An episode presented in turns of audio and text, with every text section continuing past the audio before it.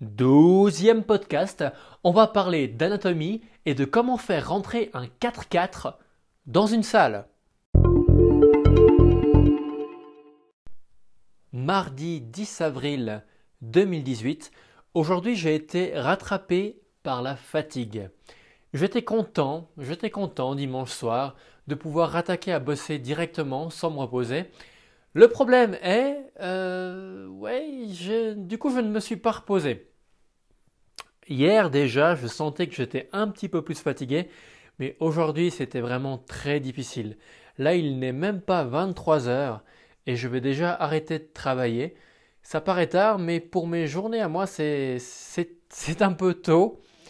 Euh, je vais aller me coucher euh, plus rapidement que prévu et euh, essayer de dormir une demi-heure de plus demain pour rattraper un petit peu ce retard.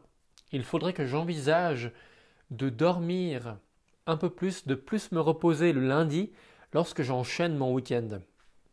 Parce que là, je ne perds pas seulement une demi-journée, je perds un peu plus puisque je travaille un peu moins bien et par la suite, euh, ça me fait perdre du temps.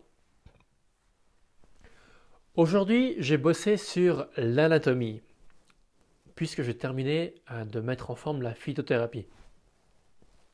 Ça m'a fait le plaisir de, m'amuser un petit peu avec le, squelette, avec les, muscles, pour pouvoir étudier ça. J'ai fait un podcast et j'ai commencé à faire des vidéos grâce à une application assez cool euh, qui s'appelle euh, C Anatomy 2018. C'est vraiment incroyable cette application. Elle permet de faire des, des, vidéos fantastiques du corps humain, des découpes, de superposer les muscles, d'enlever les muscles, de rajouter les artères, de rajouter les organes.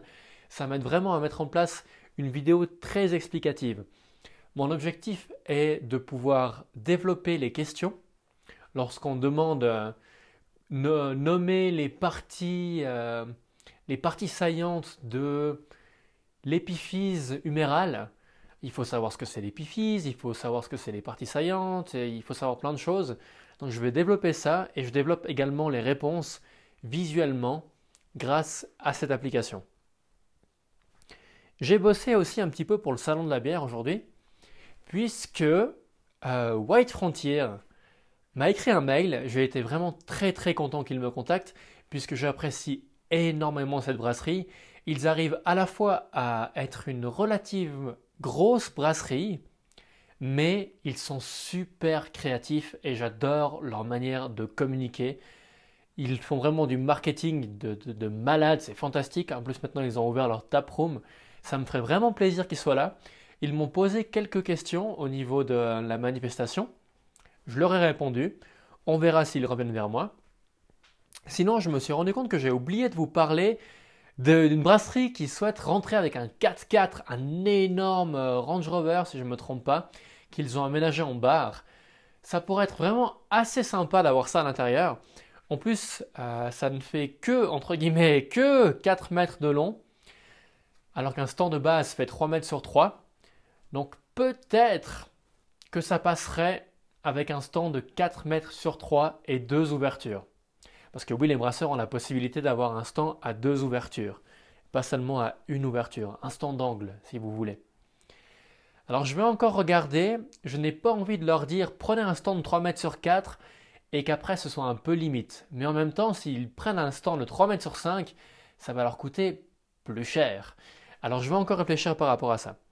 Sinon, il y a une brasserie euh, qui m'a qui m'a donné leur inscription également. Ils souhaitent avoir un stand de 3 mètres sur 4 avec deux ouvertures.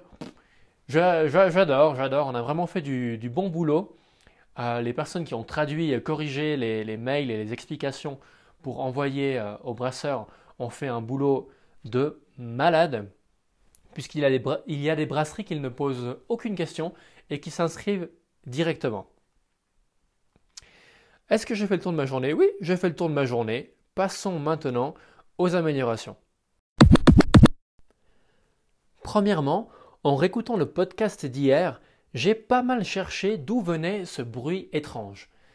Alors oui, maintenant j'ai pris l'habitude d'enregistrer les podcasts dans le salon, mais là, je cuisinais en même temps. Et on entend, on entend du bruit en arrière-plan, et c'est mon riz, mon riz qui bout.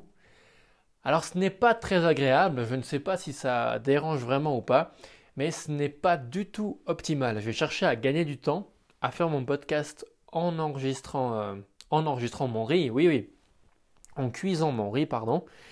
Le résultat est un peu, un peu de grésillement. Je n'ai pas trop apprécié ça. Mon articulation n'était pas parfaite, puisque je suis content de, de mes améliorations jour après jour j'ai l'impression d'avoir baissé un petit peu mon articulation, il faut vraiment que je fasse attention à ça en permanence. Je me dis maintenant que je pourrais avoir un miroir en face de moi pour vraiment bien voir si j'ouvre la bouche et si j'articule correctement lorsque je parle. J'ai de nouveau raccourci quelques mots. J'essaie de trouver le juste milieu, puisqu'en articulant exactement tous les mots et en ne raccourcissant rien du tout, ça ne paraît pas naturel. Là, je suis un petit peu trop revenu en arrière, pour ne pas dire revenu en arrière. Et euh, je vais trouver mon juste milieu. Il faut juste que je sois toujours attentif à ça. Voilà, c'est tout pour aujourd'hui. Merci beaucoup de m'avoir euh, écouté et à demain.